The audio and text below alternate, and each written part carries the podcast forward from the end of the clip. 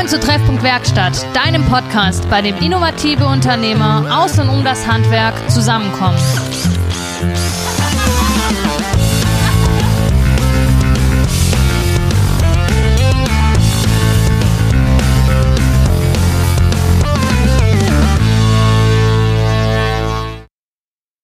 Hallo und herzlich willkommen zurück zu einer neuen Folge Treffpunkt Werkstatt. Diese Woche von Endingen am Kaiserstuhl, leider ohne die Hanna. Die ist diese Woche verhindert. Ähm, Wer es mitbekommen hat, gab ein kleines Unwetter in Stuttgart. Dafür habe ich einen anderen wunderbaren Gast dabei. Der ist ein Unternehmensberater, den ich schon viele Jahre kenne. Und äh, seine Geschichte der Woche beginnt damit, dass er einen Workshop geleitet hat, auf dem sich ein Mitarbeiter dafür entschuldigt hat, dass er nicht die hellste Kerze ist. Christian, Christian Bredel heute zu uns, bei, äh, zu, uns zu Gast im Treffpunkt Werkstatt. Ähm, erzähl doch mal, wie die Geschichte weiterging. Ja, hallo Jan, vielen Dank, dass ich dabei sein darf. Die Geschichte war in der Tat die Geschichte der letzten Woche und ähm, ein Workshop gestartet in der Früh. Wie immer startet man so eine Veranstaltung mit einer Vorstellungsrunde und man rechnet ja mit viel. Man hat in den letzten Jahren schon viele kleine lustige Anekdoten äh, zu hören bekommen, aber dass ein Mitarbeiter von sich aus gleich eine Entschuldigung in den Raum wirft, dass er hier im Betrieb ja nicht die hellste Kerze auf der Torte ist und dafür um Verständnis buhlt bei seinen Kollegen, das hat mir durchaus kurzfristig aus dem Konzept gebracht. Und äh, die Geschichte ging dann so weiter, dass ich diese Kleinigkeit von morgens dass das uns den ganzen Tag begleitet hat. Und es war dann sehr schön zu sehen, dass seine Kollegen ihm den ganzen Tag über auf den Weg gegeben haben, dass er sich völlig unterschätzt, sein eigenes Licht komplett unter den Scheffel stellt. Und äh, gegen Ende der Veranstaltung war es für den jungen Mann, glaube ich, äh, sehr angenehmer Tag, weil er für das, was er tagtäglich macht, für den Fleiß, für die Disziplin, die er mitbringt, ähm, dann auch mal so eine Bestätigung seiner Arbeit, seines Schaffens, seines Tuns äh, von den Kollegen bekommen hat. Das war, manche würden sagen, eine Kleinigkeit, aber für mich war das äh, gemessen am Ergebnis dieses Tages in der Tat ein schönes Erlebnis. Ja, das äh, klingt tatsächlich wunderbar. Der Christian und ich kennen uns jetzt seit bestimmt zwölf Jahren oder so. Und ähm, der Christian leitet seit 20 Jahren die ERFA oder 18 Jahren? 16, 16 Jahren die ERFA-Gruppe. Ähm, das ist eine Erfahrungsaustauschgruppe, in diesem Fall jetzt unter Handwerkern. Ähm, aber Christian, erzähl doch mal unseren Hörern, wer du eigentlich bist.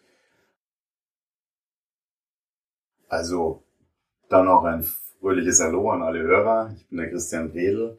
Am Dialekt hört man es vielleicht, ähm, komme aus dem Süden unseres Landes. Ich komme aus dem schönen Berchtesgadener Land und darf seit nunmehr 16, 17 Jahren im gesamten deutschsprachigen Raum als Unternehmensberater tätig sein mit dem Schwerpunkt aufs Handwerk, innerhalb des Handwerks dann auch nochmal diese Spezialisierung aufs Elektrohandwerk. Tja, zu meiner Person mittlerweile ähm, bin, ich, bin ich selbstständig und darf mit einem spannenden Team an freiberuflichen Kollegen ähm, überwiegend das Elektrohandwerk betreuen und mache das mit Feuereifer, voller Freude und unbegrenzter okay. Motivation das ist ja schon sehr untypisch, ein Unternehmensberater im Handwerk. Und ähm, wie bist du im Handwerk gelandet? Also die meisten denken sich ja, okay, ich gehe in eine große Firma, werde Unternehmensberater, Senior Account, schieß mich tot. Wie, wieso, wieso Handwerk? Wieso, wieso kleine Firmen wie jetzt uns als Firma Elektrogüring oder wir haben ja bei uns in der Erfa-Gruppe zwar auch größere, aber auch noch kleinere. Wie, wieso Handwerk? Was begeistert dich daran? Ja, vielleicht ist mein Werdegang, was Ausbildung und Berufswahl anbelangt, äh, nicht unbedingt typisch für den Weg eines Unternehmensberaters. Ich habe meinen kompletten beruflichen Werdegang ausschließlich im, im Handwerk verbracht, beginnend mit der kaufmännischen Ausbildung und habe dann über mehrere Stationen hinweg das, was ich gemacht habe, immer sehr geschätzt und sehr geliebt habe dann den Weg gefunden in den elterlichen Betrieb, elterlichen Handwerksbetrieb, habe mit meinem Vater gemeinsam über neun Jahre hinweg relativ erfolgreich einen kleinen Handwerksbetrieb geleitet. In welcher Branche war das? Das war Abgastechnik, Lüftungstechnik, Kaminbau, würde man sagen. So okay, also so Of Ofenbauer, wie man es heute nennt. Ein bisschen mehr mit Last auf äh, Industrie. Okay. Also wir hatten durch auch da ein hohes Maß an Spezialisierung. Da ging es um Kaffeeröstereien, mhm. Wäschereien, alles, wo hohe Abgastemperaturen, Wärmerückgewinnung. Und, und was war deine Ausbildung? Ähm, kaufmännischen Bereich, ganz normal angefangen äh, nach der Schule weg, nach dem Abi mhm. wollte unbedingt äh, äh, ans Arbeiten kommen und dann haben wir gedacht, okay, ich mache kaufmännische Ausbildung mhm. und bin dann per Zufall in einem Handwerksbetrieb gegangen. Okay. Und äh, um das zu verstehen, was ich im Büro zu tun habe, muss habe ich immer den Drang gehabt, ich muss äh, kapieren und wissen, was da draußen beim Kunden vor Ort an Technik funktioniert und passiert. Und das war so der erste Drall in Richtung Handwerk. Okay, und nach den neun Jahren? Ja, ich habe dann alles, was mich heute hoffentlich dazu befähigt, als Betriebsberater durch die Gegend zu springen, ähm, mir angeeignet, immer berufsbegleitend, in eigener Freizeit, auf eigene Kosten. Also ich war nie vier, fünf Jahre weg, ähm, so das Studium absolvieren auf Daddys oder Mamis Kosten, sondern habe das immer so in Eigenverantwortung nebenbei erledigt. Die war dann nebenbei, ja, Studium absolviert, Betriebswirtschaft, Marketing-Ausbildung, die ganze Coaching-Geschichte und so weiter und so fort. Und ähm, habe das ähm, immer mit, mit Riesenspaß, Riesenwonne erledigt und irgendwann war der Punkt da, da standen die ganzen Zertifikate alle hübsch gerahmt im Eck neben meinem Schreibtisch. Und mein Senior hat mir damals gefragt, sagt er, warum machst du das alles? Warum hast du dir das alles angetan? Um diesen Handwerksbetrieb weiterzuführen, ähm, jetzt kein einziges dieser Zertifikate tatsächlich gebraucht. Und dann kam der Entschluss zustande, dass er sagt, mich würde es mal reizen, äh, zumindest vorübergehend diesen elterlichen Betrieb zu verlassen. Und in so einer naiven Stimmung habe ich gesagt, wenn ich mir was spannend vorstellen kann, dann ist es Unternehmensberatung, weil ich mir dachte, als Unternehmensberater ist man permanent mit dem Kopf in fünf, sechs, sieben unterschiedlichen Betrieben, Herausforderungen drin, muss und kann seine Kreativität ausleben und äh, mit dieser naiven Vorstellung bin ich dann zu Werke gegangen und habe dann auch, wie es der Zufall möchte, Unternehmensberatung kennengelernt, die mir die Chance gegeben hat, für zwölf Monate reinzuschnuppern. Und es war jetzt mittlerweile vor 17 Jahren. mittlerweile bin ich selbstständig unterwegs und ähm, ja. wie sagt man da klasse? So kann man das sagen. Wenn du jetzt sagst, du dachtest früher, du bist mit sieben, acht Köpfen unterwegs oder quasi in verschiedenen Handwerksbetrieben. Das heißt, du siehst ja im Jahr, ich weiß jetzt nicht, vielleicht 100 Handwerksbetriebe, wenn man es mal überspitzt. Du siehst auch viele Dinge oder hörst viele Dinge, aber was ist so, was für uns immer interessant ist, auch hier im Podcast, was ist das größte Klischee und welches ist das, was am meisten erfüllt wird?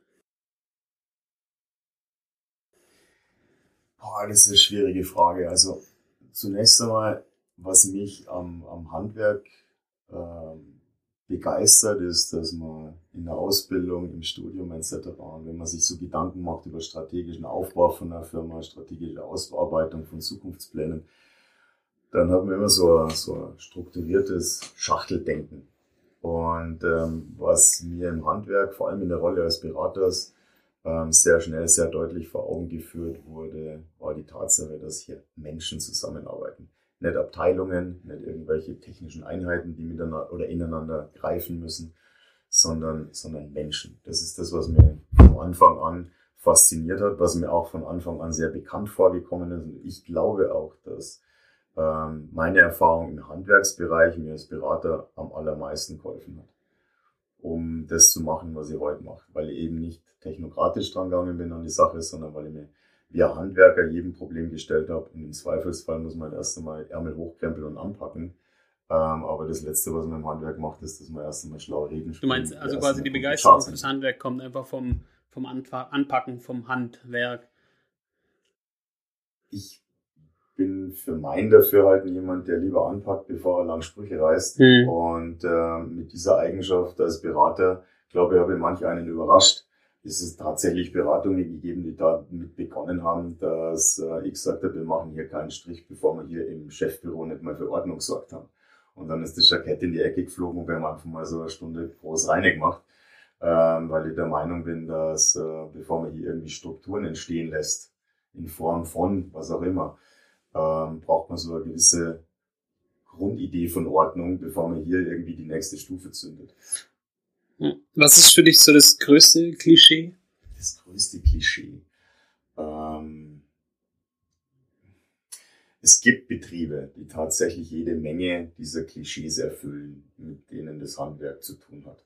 Also dieses, dieses Thema von, von unfreundlich bis unpünktlich bis unzuverlässig etc., was man ja, ähm, ja an allen Ecken und Enden immer wieder serviert bekommt. Es gab ja im Fernsehen immer ganze TV-Formate, die damit gefüllt waren, dass man sagt, okay, wir machen uns jetzt über die Handwerksbetriebe und deren Leistung lustig.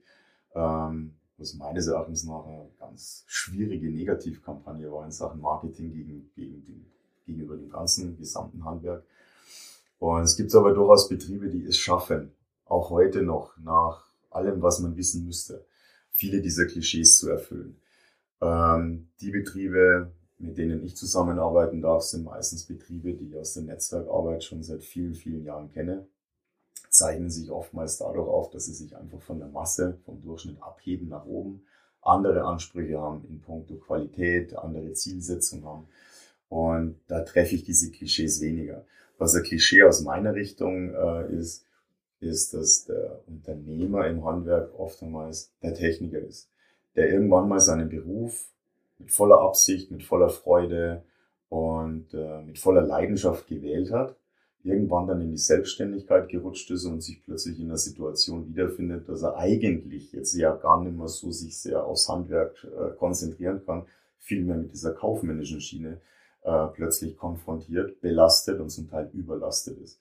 Das ist so mein Bild, mein Klischee, das ich oft einmal in der, in der Praxis bestätigt. Wenn man jetzt davon ausgeht, dass im Endeffekt du auch mal einen Handwerksbetrieb geführt hast, dann angestellt warst und dann in die Selbstständigkeit gerutscht bist, weil du das was du liebst, zur Selbstständigkeit getrieben hast, du ja quasi dann auch demselben Problem auf einmal gegenüberstandest, dass du ja nicht nur, sag ich mal, überspitzt rumreisen und beraten kannst, sondern dann auch noch mit den kaufmännischen Themen konfrontiert bist. Was ist dein Tipp für Unternehmer, die, sag ich mal, vom Angestelltentum in die Unternehmerrolle schlüpfen und jetzt auf einmal mit Aufgaben konfrontiert sind, die sie nicht bewältigen können oder also, wollen? was, was definitiv hilft, ist das Wort Demut. Ich durfte viele Dinge ja schon ausprobieren im elterlichen Betrieb. Heute weiß ich sehr zu schätzen, dass ich da eben noch meinen Senior an der Seite gehabt hat, der mir aus heutiger Sicht betrachtet ja durchaus ein paar, ein paar Dinge abgenommen habe oder wo ich mir einfach blind drauf verlassen habe, dass die der Senior erledigt. Dieser Sprung in die Selbstständigkeit, den ich selber vollzogen habe, war meine Einschätzung kein großes Problem. Piece of Cake. Also ich kenne mich mit Buchhaltung aus, ich kenne mich mit Marketing aus und wurde aber nach ein paar Wochen schon eines Besseren äh, belehrt. Und äh, mir sind die Dinge genauso um die Ohren geflogen wie jedem anderen, der diesen Sprung wagt, auch. Und dieses plötzlich konfrontiert sein mit hier Bank, da Steuerberater, hier dieses Formular, dieses Amt, diese Genehmigung. Ähm, ja, aber das, das stellt einerseits irgendwo den Reiz dar, und äh, andererseits, wie gesagt, dieses Wort Demut. Ähm, du hast gerade gefragt, was würdest du jemand sagen, der heute von diesem Sprung absolvieren möchte vom Angestelltenverhältnis in die Selbstständigkeit? Man braucht schon ein dickes Fell und man braucht diese Demut, dass ich sage, okay, es wird nicht alles aufs erste Mal gelingen. Manchmal hat man das Gefühl, man kämpft gegen zähe Widerstände oder Windmühlen, gerade was die deutsche Bürokratie anbelangt. Und ähm, wenn man sich darauf einstellt und dementsprechend dickes Fell hat und Beharrlichkeit an den Tag legt. Gut, ich bin relativ froh, dass du jetzt gerade es ein bisschen genauer erfüllt hast, weil das Wort Demut ist natürlich eines der mächtigsten Worte. Äh, wenn man sich ähm, damit mal befasst, dann ist es ja, wie man, wie man sagt, alle Handwerker haben die gleichen Klischees. Ähm, wenn du jetzt, du kennst die Klischees, du kennst die Unternehmer, du kennst die Unternehmen, du kennst die Fachrichtungen. Woran erkennt man, wenn man jetzt nicht der Christian Bredel ist, der pro Woche zwei bis drei oder wie jetzt hier bei unserer Erfa-Tagung 15 Handwerksfirmen sieht. Ähm, woran erkennt jemand einen guten Handwerksbetrieb? Sei es jetzt ein Mitarbeiter, sei es jetzt ein Kunde. Woran erkenne ich den?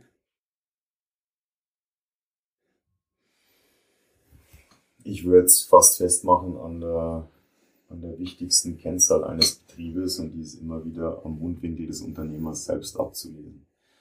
Ich kenne Unternehmer, die machen faktisch alles richtig auf dem Papier. Die sind erfolgreich, gemessen an Umsatzzahlen, gemessen an anderen betriebswirtschaftlichen Kennzahlen. Aber wenn ich mir deren Mundwinkel anschaue, sind die völlig im roten Bereich. Also Zufriedenheit ist, ist ganz weit weg von dem, was die tagtäglich praktizieren, leben und nach, nach außen hin auch verstrahlen. Ähm, wenn ich mir vorstelle, als, als Mitarbeiter, ähm, wenn ich mich in einem Unternehmen bewerbe, dann wäre es tatsächlich der Mundwinkel vom Chef. Ist es jemand, der positiv in die Zukunft geht? Ist es jemand, der konstruktiv mit den Herausforderungen der Zukunft äh, umgehen möchte und sich denen stellen will? Oder ist es jemand, der hinter jeder Biegung ein Problem sieht und immer Drama und alle anderen sind schuld und das ist schlecht und die Politik hat hier versagt und dort. Äh. Also ich glaube, es ist die Grundeinstellung. Ich glaube, dass Mitarbeiter das zu schätzen wissen, dass es für Mitarbeiter auch attraktiv sein kann, einen positiven Chef äh, ähm, quasi die Ehre zu erweisen. Und äh, auf den Kunden dürfte das auch strahlen. Ich möchte jemand, der Lösungen präsentiert und mir nicht dauernd den ganzen Tag über was. Das heißt, du meinst im Endeffekt, die, du erkennst einen Betrieb daran, wie das Gesicht oder der Kopf vom Fisch aussieht. Schräg sich, ob er stinkt oder nicht. Also nicht auf den ersten Blick. Im Gespräch stellt man es aber durchaus fest. Also es gibt Betriebe, von den Zahlen her würde ich sagen, mega erfolgreich. Aber wenn man die Menschen anschaut, die da agieren, gerade der Unternehmer mhm. an der Spitze, ähm, dann definiere ich Erfolg ganz anders. Also die, ich kenne Leute, die sind auf dem Papier, am Kontostand gemessen, sehr erfolgreich, aber privat als Mensch würde ich keine Stunde tauschen wollen, weil sie unglücklich aus der Wäsche schauen, weil sie die Ausstrahlung haben, dass sie eher das Negative sehen, das Positive verlieren, weil sie sich an wenig Dingen erfreuen können, ähm, weil die Familie oftmals darunter leidet. Dann gibt es ja noch so private Desaster. Ähm, dann auch so diese, diese Horrorgeschichten, dass ihr zum erfolgreichen Unternehmer mindestens eine Scheidung gehört dass man die Kinder nicht äh, unbedingt immer selber aufwachsen sieht. Das, das sind jetzt so Sachen, Sachen so wie man, wie du kein Glück definieren würdest und kein Erfolg. Wie würdest du es denn definieren? Also ich würde Erfolg nicht am Kontostand festmachen. Ich würde Erfolg tatsächlich äh, an den Mundwinkel des Unternehmers äh, suchen festzumachen. Und lieber backe ich kleinere Brötchen. Lieber fahre äh, Nummer schmaler, äh, als dass ich, dass ich mich dazu verleiten lasse, Rendite um jeden Preis. Und hinter der Rendite steht alles an. Ob das das persönliche Glück ist, ob das die äh, die Zufriedenheit der Familie, der Draht zu den eigenen Kindern ist. Also da gibt es andere Dinge, wo ich sage, ich glaube, die zeichnen einen erfolgreichen Unternehmer eher aus. Also am Ende des Tages der Kontostand. Und das Ganze muss ja auch erlebbar sein. Ich mache das ja, diese, diese Selbstständigkeit, die Firma ist ein Lebensabschnittsgefährte. Und es sollte ja nach der Firma noch etwas geben, worauf ich mich freue. Dass ich sage, okay, gut, irgendwann ist es gut mit der Selbstständigkeit und dann kommt noch was, dann hole ich mir die Lorbeeren für den Verzicht, den gesteigerten Arbeitseinsatz und so weiter. Und ähm, es gibt Leute, die sind sehr erfolgreich unterwegs, vordergründig, aber ich glaube, die laufen äh, in, in, in Zukunft in eine Richtung, wo ich sage, nicht, dass ich diesen Weg vermeintlich erfolgreich gemeistert habe und dann, wenn ich den Ruhestand vor der Flinte habe, völlig vereinsamt irgendwo sitze. Also ich glaube, da gibt es andere Richtungen, wie, wir haben vorher darüber gesprochen, das können jetzt die Hörer nicht mitkriegen, aber dieses Thema Urlaub. Mhm. Ähm, es gibt den Typ von Unternehmer, der sagt, Urlaub mache ich regelmäßig. Es sind halt dann meistens Kurzurlaube oder lass uns von einem verlängerten Wochenende beziehungsweise von Freitagnachmittag bis Sonntag sprechen. Ähm, und es gibt dann welche, die sagen, du, warum soll ich als Unternehmer, als der Chef von der Firma, ähm, nicht mindestens den gleichen Urlaubsanspruch haben wie meine Mitarbeiter? Und die trauen sich dann auch, drei Wochen am Stück einfach mal weg zu sein. Hast du Frau, hast du Familie, hast du Kinder, dann äh, ist diese Voraussetzung, denke ich mal, eine sehr, sehr gute Investition, dass du die auch möglichst lange, möglichst nachhaltig ja. äh, um dich herum Das ist äh, definitiv auch eine der Sachen, die ich beobachte, dass äh, häufig Unternehmer, da muss ich immer, da gibt es einen Spruch vom Dalai Lama, der einfach sagt, dass die äh, Menschen aus Angst vor morgen sich an gestern klamm, klammern und dann teilweise vergessen, dass sie im Heute leben und sie quasi versuchen, so viel Geld zu verdienen und dabei ihre Gesundheit aufs Spiel setzen, um dann die Gesund das Geld wieder einzusetzen, um die Gesundheit zurückzuerlangen. Und das funktioniert halt logischerweise nicht. Ähm, ja, wunderbar, das ist äh, wirklich wahnsinnig, äh, wahnsinnig interessant. Wenn wir jetzt schon beim Geld sind, was würdest du denn mit unbegrenzt viel Geld machen? Würdest du weiter Unternehmen beraten? Oder würdest du sagen, ich setze mir ein Lago di Como neben George Clooney und wir machen Espresso-Werbung? Was, was würdest du tun? Also diese Idee, äh, mit George Clooney mal ein Espresso trinken, hört sich nicht verkehrt an, aber ich würde in der Tat ähm, tatsächlich das weiterverfolgen, was ich mit voller Inbrunst jetzt seit vielen Jahren mache und wo ja für mich so ja meine Berufung gefunden habe. Ähm, ich würde den Weg, egal mit wie viel Geld auf dem Konto, konsequent weitergehen. Also vielleicht in Zukunft noch mehr sage, ich ähm, möchte immer weniger Unternehmen beraten, sondern vielmehr die Menschen, die in diesen Unternehmen sich tagtäglich treffen und zusammen agieren müssen oder performen am Markt. Und äh, für mich wird immer bedeutender dieser Mensch im Mittelpunkt. Und egal, was der Kontostand aussagt, ähm, das wird immer so mein Fokus sein, mit dem ich gerne mir meinen Alltag ähm, ja, verdiene. Diese Arbeit mit Menschen steht im Vordergrund. Ähm, wir hatten es ja jetzt, oder du hast es jetzt gerade auch erzählt, dass du trotz deines ganzen imaginären Geldes nicht aus deinem Unternehmertum raus wollen würdest weil du gerade gesagt hast, dass du es mit so einer Obsession machst. Was fasziniert dich denn an deinem Alltag am meisten? Ich meine, du siehst jeden Tag andere Firmen, aber was, was ist so das, wo du sagst, darum stehe ich morgens um 7 Uhr auf oder vielleicht früher oder arbeite auch bis spät in die Nacht oder sitze jetzt äh, an einem Dienstagnachmittag im tiefsten Badischen und bin einfach hier mit 15 Unternehmern. Das muss man ja auch wollen. ja, das ist schon, ja, es ist anstrengend. Ja, es ist kein Job von 9 to 5. Und ja, man muss sich auf Menschen einlassen in all ihrer Komplexität. Was mich motiviert in jeder Situation, ob es jetzt ein Workshop ist, eine Netzwerktagung, ob es eine klassische Betriebsberatung ist, ähm, das ist, dass man jeden Tag aufs Neue die Chance hat, die Dinge ab morgen ein Stück weit anders zu machen als gestern. Das ist in der Tat die Motivation. Bei einer Betriebsberatung konzentriere ich mich nie nur auf die großen Schritte, die es in den meisten Betrieben ja gar nicht gibt, sondern es ist eine Vielzahl an kleinen Schritten. Ähm, Kannst du da irgendwie ein Beispiel? Einfach, einfach nur, ein, was du so in den Raum werfen kannst aus deiner, aus deiner, aus deinen Getanheiten? Ja, ich, ein Beispiel, das ist jetzt ganz spontan, aber äh, die Anforderung ist ja oftmals, die an mich gestellt wird, Menschenskinder. Wir wollen mal wissen, wo stehen wir von den Zahlen her. Ähm, ich möchte, also wir wollen, dass du als Unternehmensberater, wenn unsere Firma durchleuchtest, die Zahlen analysierst, die Zahlen vergleichst mit ähnlich strukturierten Betrieben der Branche. Und dann wollen wir die Dinge natürlich besser machen. Das ist ganz oft der Beginn einer Beratung, diese, dieser Fokus auf den Zahlen. Und ähm, wenn man das dann analysiert und aufbereitet, dann ist für mich im Vorfeld schon klar, wer ist denn verantwortlich für die Zahlen? Und ähm, hinter jeder Zahl verbirgt sich ein Mitarbeiter mit seiner Schaffenskraft, mit seinem Engagement, mit seiner Motivation. Und ähm, wenn es dann darum geht, nackt irgendwo reinzustürmen und jetzt den Leuten zu erklären, wie man diese Zahlen nach oben bringt, also wir müssen jetzt schneller, höher, weiter, wie auch immer, ähm, wird man wahrscheinlich keinen Meter Land gewinnen. Ähm, es funktioniert dann oftmals über so kleine Aspekte, die man vordergründig gar nicht auf dem Schirm hat, wie zum Beispiel das Betriebsklima. Also viele, viele Veränderungen und, und, und vieles von dem, was machbar ist, steht und fällt mit einem positiven Klima, mit einer positiven Stimmung in der Firma.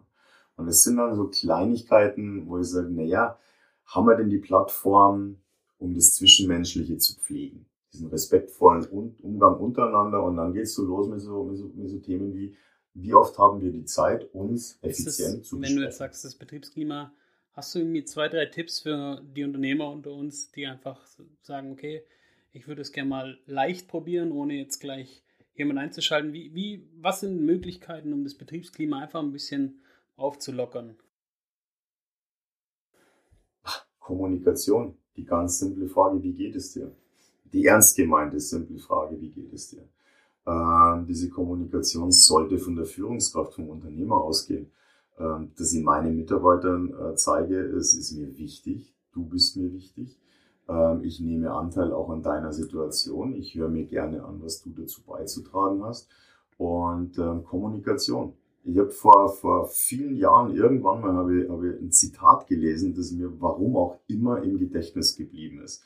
Das lautete, denn letzten Endes sind alle Probleme des Wirtschaftens Kommunikationsprobleme. Und dieses Zitat ist von Herrn Alfred Herrhausen. Und ähm, ich weiß nicht, warum ich mir, warum ich mir das merken konnte. Erst in meiner Funktion als Berater ähm, habe ich verstanden, wie viel Wahrheit in diesem Zitat drin liegt. Also deswegen war ja gerade dieses Beispiel. Ich werde oft gerufen, um Zahlen zu optimieren und zu verbessern. Und ähm, plötzlich kommt man dann in, in, die, in die Tatsache rein, dass er sagt, diese Zahlen entstehen durch Menschen, die zusammenarbeiten. Und das, was Menschen miteinander verbindet, ist die Kommunikation. Also für viele dann eine Kleinigkeit, dass man sagt, okay, Ergebnis der Beratung war, wir haben jetzt Plattformen, auf denen Kommunikation stattfindet, wir haben Regeln, wir haben über Wertesysteme gesprochen, aber um nachhaltig an den Zahlen was zu verbessern, ist es aus meiner Sicht die Grundvoraussetzung. Erfolg ist die Summe aller Maßnahmen. Da gibt es äh, eine kleine Anekdote, und zwar ein Hotelbesitzer hatte einen, ähm, einen neuen Personalchef eingestellt und hat gesagt, bei uns macht man die Dinge so und so und so und das ist unsere Firma. Nach, ich glaube, sechs Wochen oder acht Wochen ist der Personalchef hergekommen und sagt, naja, ich weiß jetzt nicht, welche Firma ich führen soll. Soll ich die Firma führen, die Sie mir beschrieben haben? Oder soll ich die Firma führen, die Ihre Mitarbeiter mir beschrieben haben? Wie komme ich jetzt zu einem Schritt, oder vielleicht gibt es ja auch einfach nur, nur ein kleiner Hinweis und ein kleiner Tipp, wie komme ich jetzt von dem, was meine Mitarbeiter sehen, dazu, dass sie Dinge so wie ich sehen oder andersrum, dass sich die Dinge wie meine Mitarbeiter sehen, dass wir auf ein Level kommen. Gibt's da, hast du einfach nur einen kleinen Kniff oder Trick, mit dem man da arbeiten kann? Also wie gesagt, ein Einstieg kann sein über das Thema Kommunikation und die ernst gemeinte Frage, wie geht es dir auch mit dem, was du tagtäglich hier machst. Ähm, da sind wir mal abholen, wie sieht denn der Mitarbeiter äh, den Weg der Firma in die Zukunft? Und eine Kleinigkeit, die mich so ein bisschen erinnert an mein Highlight der Woche, ähm, was immer wieder funktioniert ist, ich glaube, jedem, jedem ist der Begriff eines Organigrammes geläufig. Organigramm, diese grafische Darstellung eines Betriebes mit mhm. hierarchischer Über- und Unterstellung, Abteilungen, die nebeneinander liegen. Das ist nicht schwierig zu erklären. Wenn's, äh, wenn man herausfinden möchte, die Sichtweise der Mitarbeiter gespiegelt gegen die eigene Sichtweise, dann ist mein Vorschlag immer, ich bitte drei bis fünf Menschen aus dem Unternehmen darum, nach einer kurzen Erklärung, dass sie die eigene Firma ganz kurz skizzieren in Form von einem Organigramm. Ist dieses Organigramm deckungsgleich mit dem, was der Unternehmer im Kopf hat, ist die Welt in Ordnung. Ist das Organigramm äh, der einzelnen Mitarbeiter, macht da jeder seinen eigenen Entwurf, dann haben wir Kommunikationsbedarf. Und so oft ich diese Spielchen schon probiert habe, es hat noch nie funktioniert. Also über diesen Einstieg, lasst uns mal die Firma einfach aufmalen, eine Skizze machen, wer mit wem, wer über mhm. wem, wer wem weisungsbefugt. Ähm, hat noch nie funktioniert, dass ich fünf deckungsgleiche Organigramme bekommen habe. Und das ist ein Einstieg. Das dauert zehn Minuten. Aber das ist ein Einstieg für, für, für einen Prozess, ähm, den man beschreiten möchte, damit alle Beteiligten in so einem Unternehmen in die okay. gleiche Richtung schauen. Ja, wunderbar. Ähm, das äh, hilft, glaube ich, einigen unserer Kollegen weiter. Ich würde jetzt auch sagen, wir kommen langsam so zum Abschluss und wir haben so eine Frage, die wir jedem unserem Gast zum Ende stellen. Was möchtest du unseren Zuhörern mitgeben? Was möchtest du unseren Freunden oder Kollegen mitgeben? Einfach, was ist deine, deine Mission und was, was möchtest du mitgeben? Was, was möchtest du nach außen rufen, tragen? boah, ich möchte jetzt echt nicht theatralisch klingen, aber dass jeder Selbstständige, jeder Unternehmer, jede Führungskraft sich selbst um Himmels Willen nicht aus dem, aus dem Blick verliert. Ähm, das ist das, was ich den Menschen wünsche. Neben Gesundheit einfach die Tatsache, dass ich niemals aus den Augen verliere, warum bin ich selbstständig, warum mache ich das, welches Ziel verfolge ich. Und wie gesagt, am Ende des Tages geht es darum, dass äh, meine Selbstständigkeit mein Leben bereichert. Und nicht, dass ich mein ganzes Leben in die Selbstständigkeit reinwerfe und am Ende des Tages mir die Frage stelle, warum oder beziehungsweise Was habe ich alles verzichtet? Was habe ich alles versäumt? Was habe ich alles versammelt? Und jeder Unternehmer hat das Anrecht darauf, glücklich zu sein. Dem habe ich jetzt auch nichts mehr hinzuzufügen. Und damit verabschieden wir uns für diese Woche. Nächste Woche dann, beziehungsweise in zwei Wochen, wieder mit der lieben Hanna. Und damit tschüss. Auch von mir, ciao.